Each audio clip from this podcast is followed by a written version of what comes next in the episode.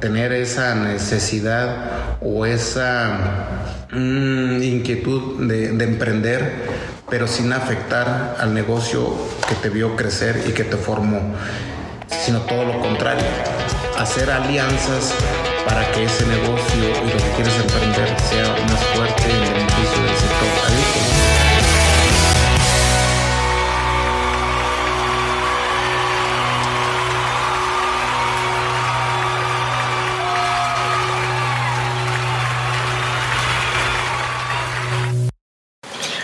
Bienvenidos Agrotitanes. El día de hoy tenemos una charla con nuestro amigo Lázaro Robles, un amigo que nos viene a platicar para él qué significa lealtad, alianza y cómo para él es tan significativa la ética y el profesionalismo en un trabajo. Nos va a platicar cuáles han sido sus enseñanzas a través de todo este tiempo, dedicarse a la agricultura, dedicarse a la producción. Vamos a escuchar algunas de las formas que tiene para la contratación de personal. Vamos a escuchar su visión de la agricultura en Puebla. Para que sigan escuchando estas y otras historias, recuerden que siempre deben de estar pendientes de nuestros podcasts que son todos los lunes a las 6 de la mañana. Está listo el podcast para que ustedes lo escuchen. A través de todas las plataformas, ya se la conocen, Spotify, Apple Podcasts, Google Podcasts, Amazon Music, etc. Pueden escucharnos y vernos en el Café Agrotitán, el canal de YouTube en el que estamos todos los martes participando para que ustedes puedan disfrutar de las charlas tan interesantes que tenemos del campo o de la agroindustria mexicana. Así que no los distraigo más y espero que disfruten este episodio tanto como nosotros lo hemos disfrutado. Bienvenidos.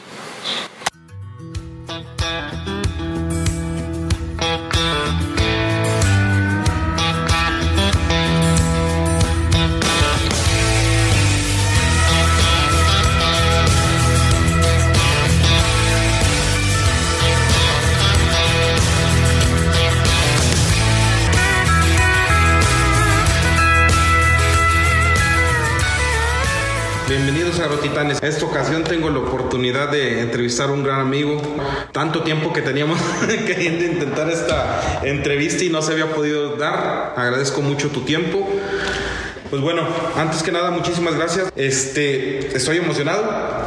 Quisiera darte la oportunidad, o más que nada que nos des la oportunidad de presentarte quién es Lázaro, qué es lo que hace y qué nos puede dar de valor o mucho valor el día de hoy. Pues muchas gracias a ti, Mauro. Eh, la verdad es que sí era eh, ya tiempo que no nos veíamos, que no podíamos hacer esa, esta entrevista, esta charla. Eh, yo te agradezco que te hayas trasladado de tan lejos hasta, hasta Puebla con este objetivo y sobre todo de, saludarnos y, y, poder platicar, convivir, compartir algunas experiencias. bienvenido, bienvenido a Puebla, bienvenido a tu casa AgroLíder. Eh, ¿quién, es, ¿Quién es Lázaro Robles? Pues Lázaro Robles es una persona común, común de, pueblo, eh, originaria de, de, Palmarito, una localidad en el municipio de Quecholac, en el estado de Puebla, hijo de agricultor, hijo de agricultor y por esa situación enamorado del campo. Eh, crecí en el campo, crecí cuidando chivos, cuidando borregos, cuidando vacas.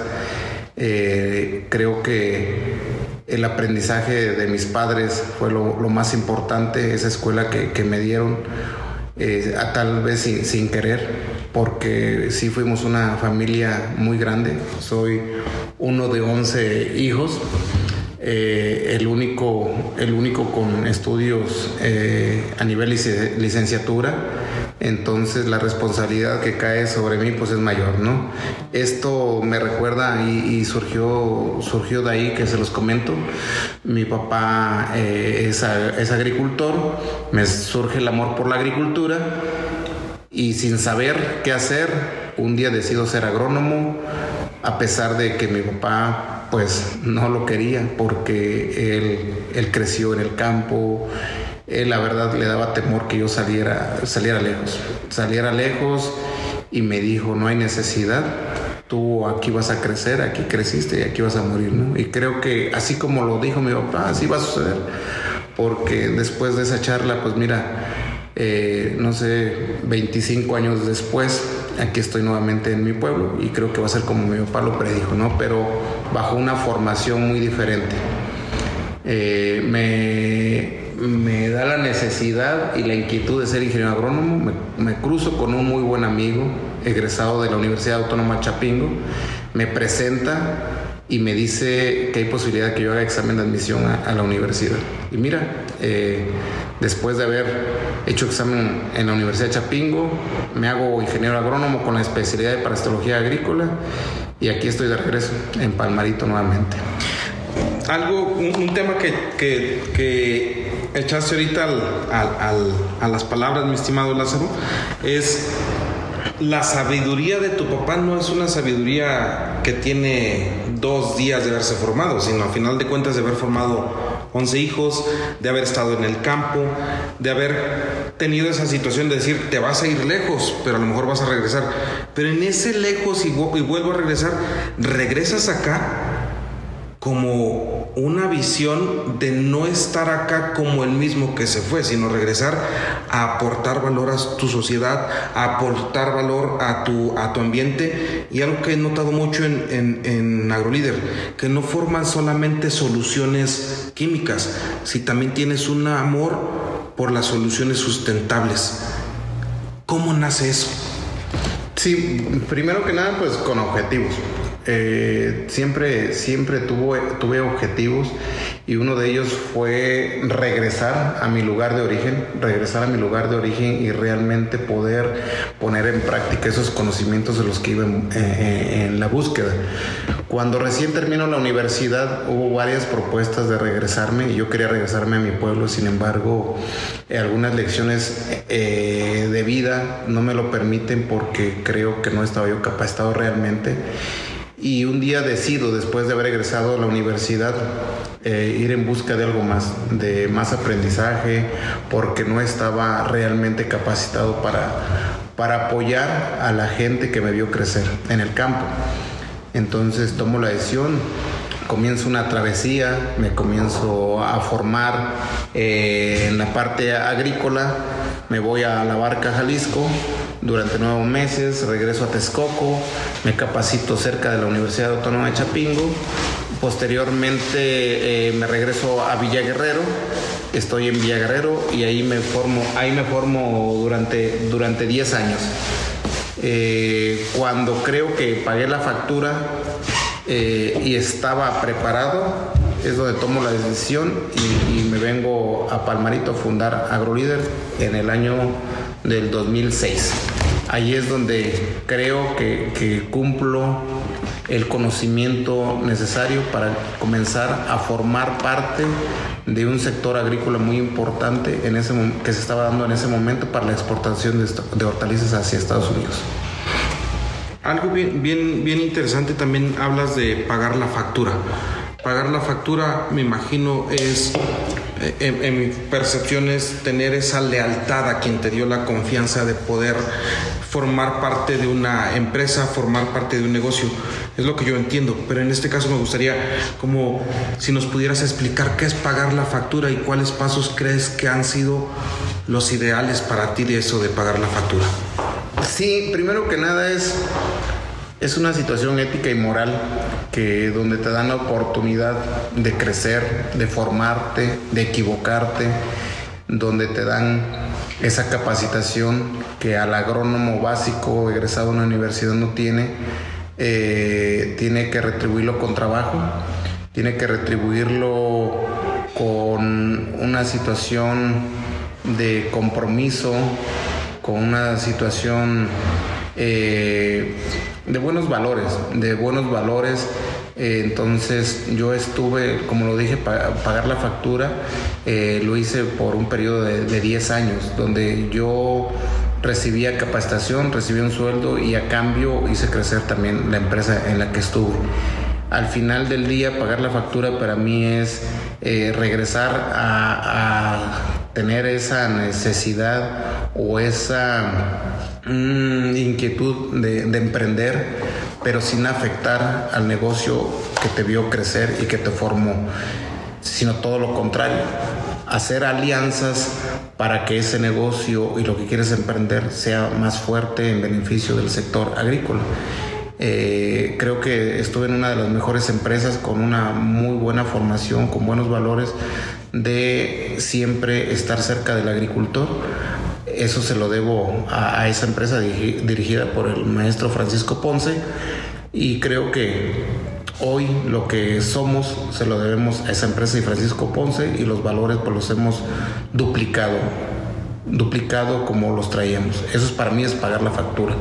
Y, quiero resaltar la parte del maestro Ponce, porque al final de cuentas también es una persona que te formó académicamente, que estuvo en esa formación o, ya no te tocó a ti esa formación por parte de él y que a final de cuentas tuvo robustecimiento con el, con el negocio y que ahora como dices tú, gracias a Dios y, y sucede el dicho de que el alumno supera al maestro.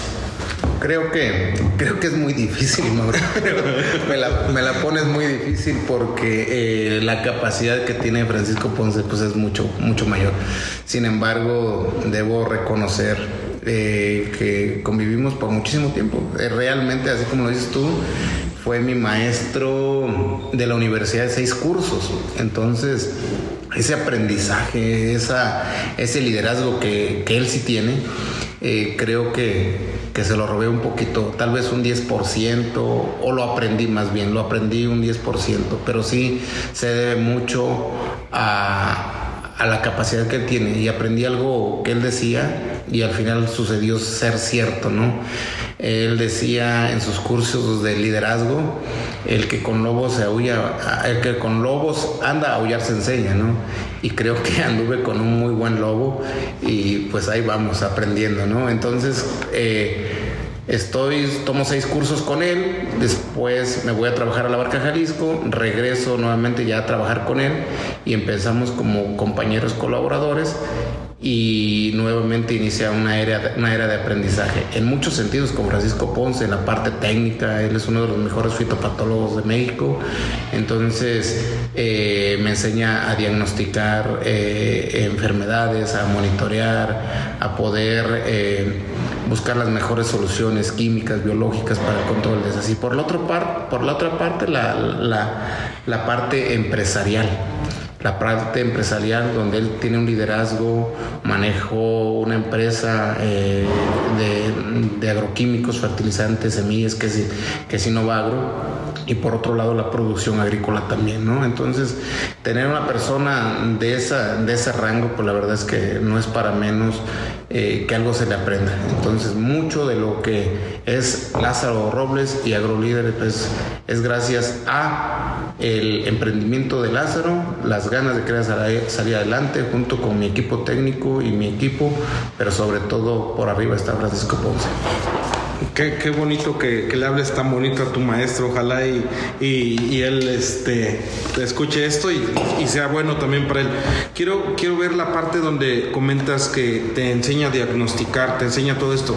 Actualmente muchas de las herramientas que tenemos tecnológicas quieren que hasta en eso tengamos una, una, una, un sesgo muy rápido Puedes bajar una aplicación y dices, ah, bueno, le tomo una foto y me va a orientar a qué enfermedad tengo, qué plaga o qué deficiencia. Y creo que eso corta mucho la esencia del agrónomo. El agrónomo como tal es una persona que diagnostica, que matiza todo lo que hay alrededor para la interacción de la planta. ¿Cómo lo pudieras decir en tres, cuatro pasos para estas generaciones que están actualmente egresando, para estas generaciones que actualmente están teniendo un trabajo, para los que estamos dentro de, la, de, de, este, de este gran campo? ¿Cómo poder decir, a ver, si yo voy a estar en esta planta, ¿qué tengo que pensar, qué tengo que hacer o cómo tengo que diagnosticar? Mira, eh, es importante que, aprovechemos la tecnología eh, en muchos campos laborales. Sin embargo, en la parte agrícola de diagnóstico no hay otra cosa más que el agrónomo se baje de su vehículo, se meta a la parcela, vea la planta, la revise, se ensucie y se sensibilice con el agricultor primero debe platicar con el agricultor, con las plantas, ver cuál es la necesidad del agricultor, ver cuál es la capacidad, si es un agricultor empresario, si es, si es un campesino y ponerse a todos los niveles. No hay otra forma, no podemos diagnosticar, no podemos ayudar a la agricultura desde las oficinas. Creo que hay niveles de, sí dependemos de los agrónomos administrativos, de los agrónomos estadísticos, de los agrónomos financieros. A mí me tocó ser agrónomo parastólogo y yo, yo junto con mi equipo estamos en campo, estamos diagnosticando y estamos ayudando. La problemática cada vez es mayor. Eh, creo que eh, se están saliendo muchos, muchas cuestiones de control. Las plagas y las enfermedades cada vez adquieren una importancia muy fuerte. Eh, se les invierte mucho en el control de ellas como para hacerlo a distancia. No hay otra manera como bajarse, meterse al campo, caminar, recorrer, platicar con el agricultor y entre ambos tomar una decisión. A final de cuentas lo que estamos arriesgando es una inversión o un patrimonio de una persona, si es el grande, si es el chico, si es el mediano, todos a final de cuentas tienen ese matiz. Y, quisiera entrar en la parte donde me, me, me o nos orientes sobre dónde buscar información de esto, porque a final de cuentas mucha información abunda en el Internet, mucha información está a, un clic de distancia, pero realmente a veces eso obscurece porque no tenemos una versatilidad de acción. ¿Cómo realmente tú nutres a tu equipo? ¿Cómo realmente fomentas la academia en tu equipo? ¿Dónde buscas tú esas herramientas? No hay nada escrito. Realmente eh, puede ser la, información puede ser muy vaga. Tú buscas algo específico y las condiciones bajo las que se generó son diferentes a las tuyas y no es funcional. Nosotros generamos esa información. Nosotros ensayamos todos los productos, ensayamos eh, todos los manejos de cultivo y ensayamos variedades. Eh, tenemos que generar la información y la información está abierta para los agricultores, para los técnicos. Puede ser mucha información, puede ser poca, pero es información muy confiable porque la replicamos por muchas, por muchas veces. Nosotros estamos comprometidos que al menos en un año debemos sacar alrededor de 15 ensayos reales con 15 tratamientos. Una información, la verdad, muy, muy importante que a nosotros es, la herramienta más, más importante. ¿Quién lo hace? Eh, lo hacen todos los técnicos de AgroLíder. Unos se encargan de una parte, otros se encargan de otra parte. Todos los sábados eh, del último mes de, perdón, el sábado último de cada mes nos reunimos y compartimos este tipo de información. La publicamos en, en redes sociales, la compartimos y creo que es lo que nos, nos ha dado la diferencia también, que nosotros generemos nuestra propia información. Y otra de las cosas bien interesantes que tú tienes en tu negocio, Lázaro, es que a final de cuentas tú eres el líder de, esta, de, este, de este clan, que es el clan de agrolíderes. No por, por, por, situaciones, este, bueno, sí por convicción, no porque a final de cuentas quisieras que te quitaran un poco de la operación. ¿Cómo te vitaminas? ¿O cómo mantienes esa energía? de levantarte desde muy temprano, acostarte hasta muy tarde y todo el día estar en esta formación de este gran grupo. Es muy importante que tengas objetivos claros. No, no hay otra manera. Eh, de lo contrario, esto se volvería muy, muy rutinario. Sí tengo objetivos en la parte personal, formar a mis hijos de la mejor manera, eh, que sean hombres de bien, que contribuyan al crecimiento de, su región. Y por otro lado, en la empresa que, que dirijo, que es AgroLíder, mi objetivo es transformar la región hacia una agricultura más rentable cambiar cultivos eh, tradicionales por cultivos de alto valor. Entonces todos los días estamos, estoy pensando en eso y esa es la parte que más, que más me motiva. Por un lado, y la más importante, la parte familiar y por otro lado, la parte de la región agrícola. Cómo hacer que esto sea más rentable. Y eso es energía para todos, todos los días. Tenemos objetivos a corto y largo plazo en ese sentido. Actualmente una de las grandes situaciones que suceden en todos los negocios y todas las industrias es eh, el no encontrar el talento ideal. Tú afortunadamente convives con tu esposa que es un talento que está dentro de tu negocio que te da robustecimiento. Pero por decir, si quisieras crecer en algo mucho más estratégico, ¿cuáles son las bases de contratación que tienes? ¿Cómo contratas tú a alguien? Mira, estamos en ese proceso. Llevamos realmente cinco años en el mercado siendo agrolíder eh, y se nos comienza a complicar. El crecimiento que hemos tenido pues sí ha sido exponencial. Eh, manejamos pues ya varias sucursales y se nos comienza a complicar y comienzo cada vez a pensar cómo va a ser a futuro esto. Estamos acercándonos a instituciones, eh, a universidades agrícolas, estamos jalando muchachos para hacer servicio social, estancias preprofesional y desde ahí ir detectando algunos talentos. Eh, somos muy pacientes con la gente, queremos capacitarlos, creemos que todos tenemos, de inicio debo creer que todos tienen ganas y todos tienen la necesidad de dar la, oportunidad a todos. Eh, en el camino pues hay quien, quien realmente no es lo suyo y se van descartando. Creo que debemos hacer una escuela agrolíder con los valores que queremos. Eh, no está hecho agrolíder para todos, ni todos están hechos para agrolíder. Entonces, eh, en ese proceso estamos, en el, proceso de formar, tener una forma de, cómo seleccionar talentos, pero formarlos aquí adentro. Allá afuera va a ser bien difícil que encuentres un talento esperando que AgroLíder llegue y lo contrate. Los tenemos que formar aquí dentro. Y creo que lo, complejo, pero a final de cuentas lo más interesante es que quisiera que nos dieras una remembranza para, para entender qué es lo que estamos o qué es lo que buscas, ¿no? Por decir, tú agarraste y te fuiste con cierta mochila a estudiar, con ciertas herramientas. Luego, después de estudiar, te fuiste con otras ciertas herramientas, ya después de salir de la escuela, a pertenecer a un lugar como, como con, con el maestro Ponce. Y ahora, estas herramientas que tienes aquí como agrolíder, ¿cuáles crees que le hagan falta? Porque aquí creo que es cuando de repente es donde hace más falta porque en esos procesos que tuvimos ya, ya crecimos, pero este siguiente proceso es donde se vuelve más complejo. Definitivamente. Mm. Autocontrol. algo, algo muy complicado, algo muy complicado y que realmente me dé claridad qué es y hasta dónde queremos ir. Eh, ¿Qué herramientas faltan? Creo que organización. Eh, si ocupamos que esto pues ya eh, lo estamos dirigiendo como tú bien lo dijiste mi esposa que es un talento dentro de AgroLíder yo el ingeniero Juan la contadora, los contadores externos. Entonces ya es un equipo que se está robusteciendo cada vez más.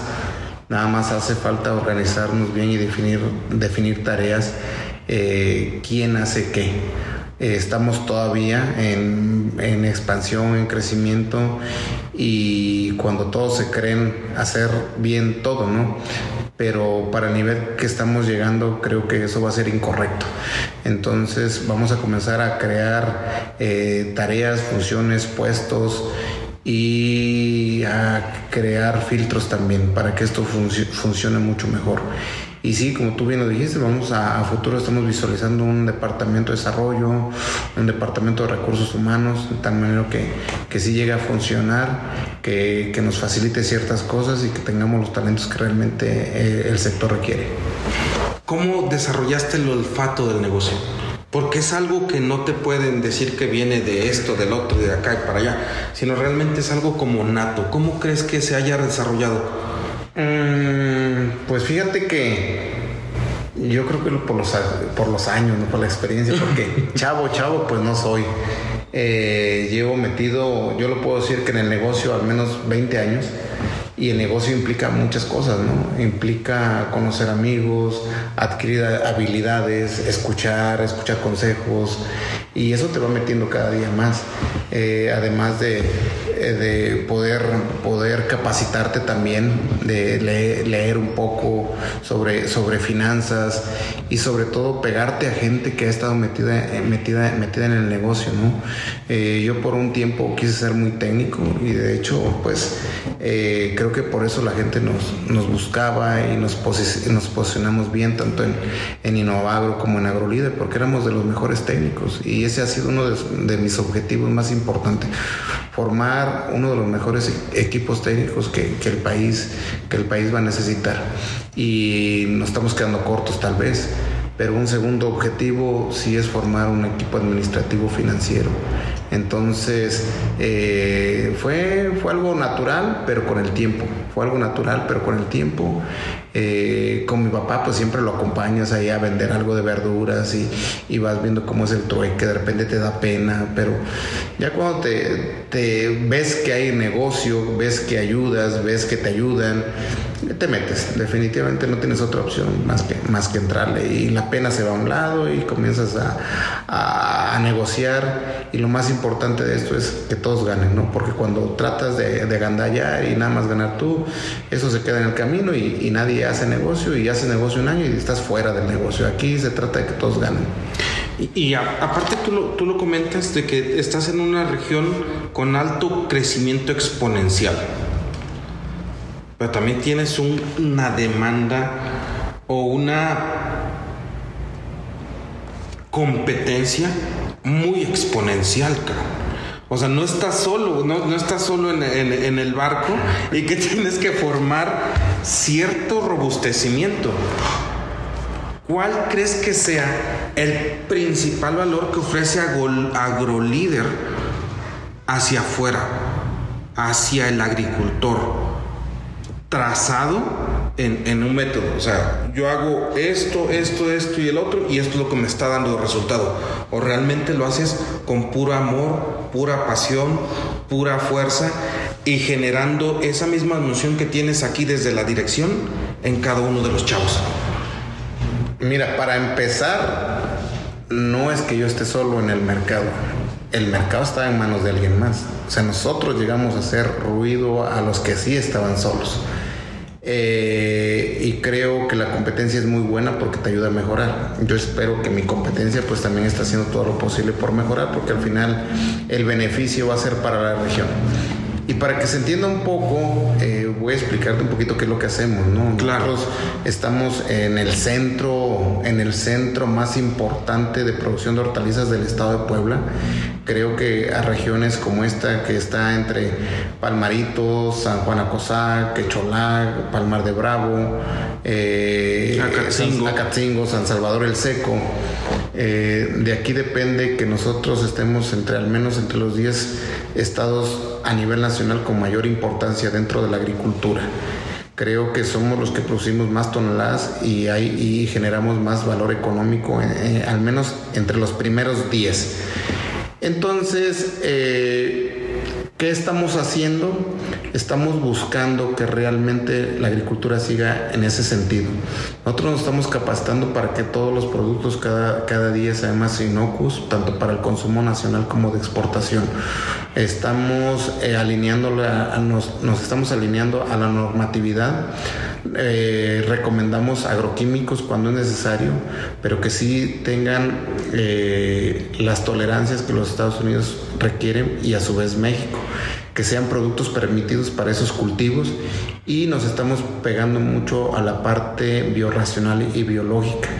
Eh, ¿Qué estamos haciendo? Estamos esforzándonos para que la competencia nos siga los pasos en ese sentido. ¿Qué estamos haciendo diferente a ellos? Estamos generando nuestra propia información. Te lo decía hace un rato, nada está escrito, nosotros lo corroboramos, lo corroboramos una y otra vez, de tal manera que la carga química por ineficacia o por un mal diagnóstico se, va, se, vaya, se vaya bajando. Nosotros estamos haciendo programas de aplicación en los diferentes cultivos de tal manera que sea programado bajo un monitoreo Y ahí es donde nosotros, nuestros agrónomos están capacitando en monitorear y diagnosticar bien los cultivos. Eso es lo que estamos haciendo y nos está haciendo y estamos haciendo diferencia. Estamos promoviendo cultivos más rentables para el agricultor. Estamos promoviendo más, em, más el cultivo de eh, las cucurbitáceas, las solanáceas, eh, la cebolla, por ejemplo, también, de tal manera que, que, la gente tenga más donde invertir y tenga la posibilidad de, de mantenerse mejor. Perfecto. Y con toda esta, esta situación que tienes de, del crecimiento regional, del crecimiento de cultivos, por eso es tu gran exigencia al talento. Si el día de hoy quisiera yo pedirte trabajo o de pertenecer a AgroLíder, ¿qué capacidades debo de tener? ¿Qué capacidades debo de ejercer? Y, y hacia dónde tengo que ver con tus mismos ojos para poder ser parte de tu equipo. Mm, nosotros tenemos la capacidad de, y la paciencia de formar a nuestra gente. Primero, si tienes experiencia, si ya tienes experiencia en el, ramo, eres bienvenido. Eh, la parte importante en un porcentaje igual creo que es la, honestidad, la ética, los valores, que, que comparta los mismos valores de AgroLíder y que te guste el campo, que tengas amor por, el campo, que te guste salir a ensuciarte, porque de eso se trata esto. Entonces, puede haber quien piensa que para eso somos agrónomos, ¿no? pero desafortunadamente hay agrónomos que no les gusta. Entonces, eh, eso, es lo que, eso es lo que requiero de ti que te guste el campo, que, tengas una visión de negocio, que tengas una visión a futuro y que también tengas un plan de vida interesante, donde, donde AgroLíder sea parte de ese crecimiento de, tu vida profesional. La verdad es que eres un verdadero grotitán, mi estimado este Lázaro. Tenía muchas ganas de, de entender esa parte tan interesante tuya de cómo has podido crecer con esta gran empresa que es AgroLíder y mantenerte tan humilde y tan con los pies en, la tierra. Eso tengo muchas ganas de admirar, tengo muchas ganas de reconocértelo, de admirártelo. Y, y antes del episodio decías, tú quieres volverte de agrolíder a ser agrosocios. ¿Por qué? Porque quieres compartir ese retribuir a la sociedad lo demás. ¿Cómo nace esa grandeza del ser, ¿Dónde lo aprendiste o por qué lo quieres o no porque lo que es, sino que lo permeas. No, no, no lo escondes, güey. No es alguien que diga, sabes que yo quiero hacer negocios contigo. No, me, me llega el momento de preguntarte cómo es que realmente basas tus valores éticos, profesionales, de crecimiento y de hacer un, como dices tú, algo más rentable. ¿De dónde nace? De la necesidad, de que tuve la necesidad un día y tuve el sueño un día y creo que no me hace diferente a los demás. Yo como tú, como ellos, tenemos sueños también. Y si un día eh, yo tengo la posibilidad de poder ayudarlos y realmente hacer los socios de este negocio, lo voy a hacer con quien cumpla con lo que acabo de decir, que tenga realmente amor por el campo, que tenga una visión de, crecimiento eh, financiero en el negocio y quien quiera sacar esta región adelante. No está hecho esto para todos, solamente así y así podremos sacar la, la región de agrícola de Puebla más adelante, que creo que vamos por muy, muy buen camino y esto pues es debido a muchos agricultores, a muchos empresarios y nosotros como agrolíder estamos contribuyendo ahí con un granito de arena y cada vez quiero que sea más, por eso estoy invitando a que mis agrónomos se hagan mis socios a futuro porque quiero retenerlos también y quiero que tengan esa visión. Perfecto. Fíjate, eh, hay, hay dos cosas ya para ser este congruente con tu tiempo, mi estimado Lázaro. Me gustaría que me pudieras decir, si el día de hoy empezaran tu biografía, ¿con qué frase empezaría? Eh, mm, no sé. Nunca, no, no lo había pensado, no lo había pensado, todo lo relaciono, todo lo relaciono al campo. Eh, Lázaro, el que vivió enamorado del campo, eh, enamorado de los agricultores, del que soñó que un día sus hijos fueran agrónomos también. Definitivamente, porque creo que, o estoy seguro que nada sería posible en este mundo sin agricultura. Perfecto. Si tuvieras hoy la oportunidad de comentarle algo a tus eh, a tu escuela, ¿qué, qué, es lo que le pudieras recomendar para, para, para los muchachos que están egresando y para no nomás para para Chapingo, sino a final de cuentas para todos los que queremos en determinado momento emprender este viaje al campo recién egresado? Eh, que tenemos que regresar a las aulas gente con vocación realmente creo que hay un, puede ser que un 50% y un 50% que entran por, por necesidad, por esa vocación que tienen de, querer regresar como yo a sus lugares de origen, a impulsar las regiones agrícolas y otros porque andan perdidos y no hay una, realmente no hay una orientación vocacional. Las universidades de todo el país tienen que tener seleccionados a esos muchachos del futuro, porque a lo mejor ahí están los médicos, los industriales, eh, los civiles, eh, mal enfocados, ¿no? Entonces no es que los muchachos sean malos, seguramente no hubo una buena guía. Entonces debe haber una mejor selección para las universidades, gente, gente con vocación. Tienen que estar seleccionando porque nos estamos encontrando con eso, con agrónomos con muy poca vocación. La otra parte que quisiera que nos comentaras es eh, Brasil para poder ser la potencia agrícola que es actualmente se tardó 40 años. Creo que una de las cosas más interesantes que suceden es que nosotros nuestro campo lo vemos a trienio, a sexenio, o a decenio, o a doble sexenio, si es ¿Cuáles serían las recomendaciones? Más sabiendo en el lugar donde estás en un lugar estigmatizado por muchos vicios, pero a final de cuentas tan abundante como lo es. ¿Cuál crees que sean unas recomendaciones que le podamos dar de tocarle la puerta al gobierno? No para que venga y él no lo solucione, sino que por lo menos nos escuche.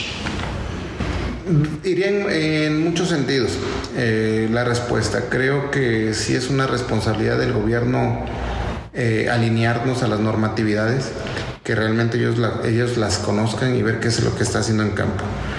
Eh, por el otro lado, esta es una recomendación para ellos y para las futuras generaciones del uso correcto y cuidado del agua. Nosotros eh, no llevamos 40 años, hablo como la región agrícola importante Puebla, llevamos 20 años en este crecimiento tan importante. Ojalá que el agua nos permita, la cantidad de agua nos permita llegar a los 40 años. Eh, porque sí es el tema más importante no de Puebla, sino de todo el país, que sería la limitante para la producción, para la producción agrícola, así como lo son ya algunos, algunos patógenos. Eh, pero la responsabilidad del gobierno iría en ese sentido, eh, que ellos nos abran las puertas o toquen las puertas al extranjero para, cuestión, para la cuestión de legislación ahí nos ayudaría, nos ayudaría mucho. Por ejemplo, ¿a qué me refiero? En el sector en el que estamos involucrados nosotros como agrolíder, nuestra competencia más, más fuerte porque por, falta de conocimiento, pues es el negocio que, no está en manos de agrónomos y eso es una responsabilidad del gobierno. Hay una norma que se debe cumplir, que todo negocio como ese debe que estar en manos de profesionales. Entonces esa sería, ese sería el freno de mano de la agricultura, que realmente eh, haya negocios que estén recomendando productos eh, no permitidos para el consumo nacional ni la exportación, y eso nos está frenando demasiado. ¿Cómo te seguimos, Lázaro? ¿Cómo sabemos más de ti? Agrolíder, Agrolíder en Facebook. Ahí nos van a encontrar, ahí subimos información técnica. Eh, cuando hay oportunidad, cuando hay vacantes, eh, publicamos en AgroLíder AgroLíder, pero lo, usamos más como, como un sitio de, capacitación todavía. Algunas de nuestras de nuestros ensayos, de los, resultados que hacemos, ahí los publicamos y qué es lo que estamos haciendo en la región.